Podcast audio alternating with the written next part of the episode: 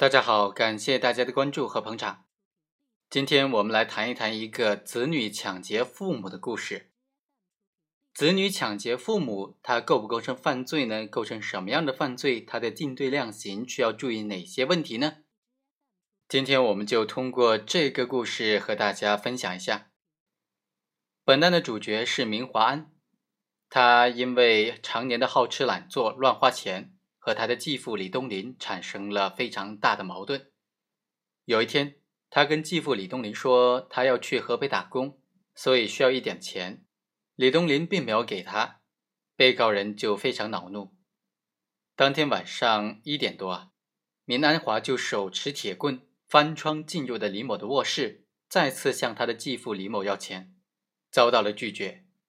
随即就用铁棍猛地向被害人的头部。猛击三下，因为被害人呼救，明安华又用手掐住了李某的脖子，导致李某昏迷，之后将钱抢走。最终呢，这个李东林是幸免于难，伤情鉴定为重伤。这个案件案发之后啊，明安华就认为他是因为家庭琐事打伤了他的继父，拿走的是自己拥有所有权的家庭财产，不应当认定为抢劫罪。一审法院就认为，被告人以非法占有为目的，以暴力手段非法的占有他人合法的财产，他的行为已经构成了抢劫罪。明安华呢，虽然和被害人李某是共同生活的家庭成员，但是在案发现场的这个粮油铺的门面，明安华仅仅是参与经营的人，并不是财产所有人，所以一审法院就认定他构成抢劫罪了。在本案当中。明安华的行为该怎么定性？这就涉及到：第一，他的行为构不构成抢劫罪；第二，他的行为构不构成入户抢劫的这种结果加重犯呢？我们来仔细分析一下这两个问题。首先来看第一个问题：成年的子女抢劫父母的行为该怎么定性？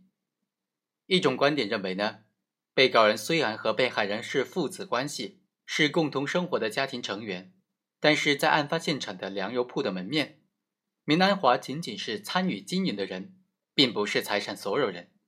明安华以暴力强占他人合法财产，他的行为就符合了抢劫罪的构成要件。另外一种意见认为，两个人是父子关系，是共同生活的家庭成员，他的抢劫对象也是他参与经营的这个家庭共有财产。对于财产共有人以共有财产为对象进行的抢劫行为。不应当以抢劫罪来定罪处罚的，但是因为他使用暴力将他的父亲打成了重伤，所以应当以伤害罪来定罪处罚。我们认为抢劫公共财产呢，可以以抢劫罪来定罪处罚。为了劫取财物而谋杀，或者在劫取财物的过程当中制服被害人的反抗而故意杀人的，都应当定性为抢劫罪。这是最高院的司法解释所规定的。本案应当定其为抢劫罪，还是故意杀人罪或者故意伤害罪？在这三个罪名之间的选择上就没有太大的争议。争议的焦点是说，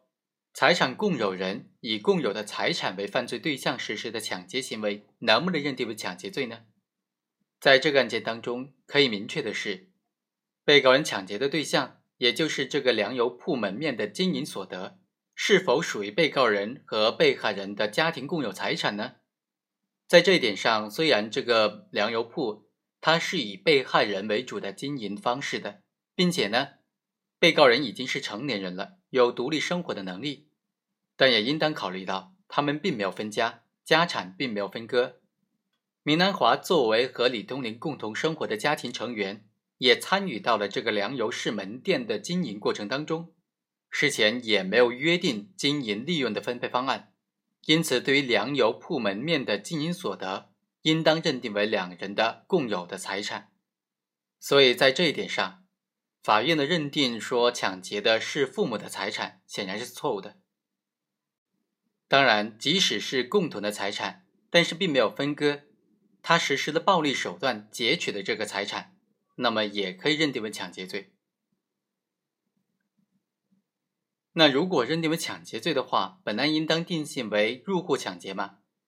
所谓的户就是公民的住宅，就是保障公民生活自由和安宁的重要的场所。按照宪法第三十九条的规定，中华人民共和国公民的住宅不受侵犯，禁止非法的搜查或者非法侵入公民的住宅。同时，刑法第二百四十五条也设置了非法侵入住宅罪。对于没有经过法定机关批准或者没有经过住宅主人的同意，非法侵入他人住宅，或者虽然是经过了主人同意进入，但在主人要求退出的时候拒不退出，就构成了非法侵入住宅罪。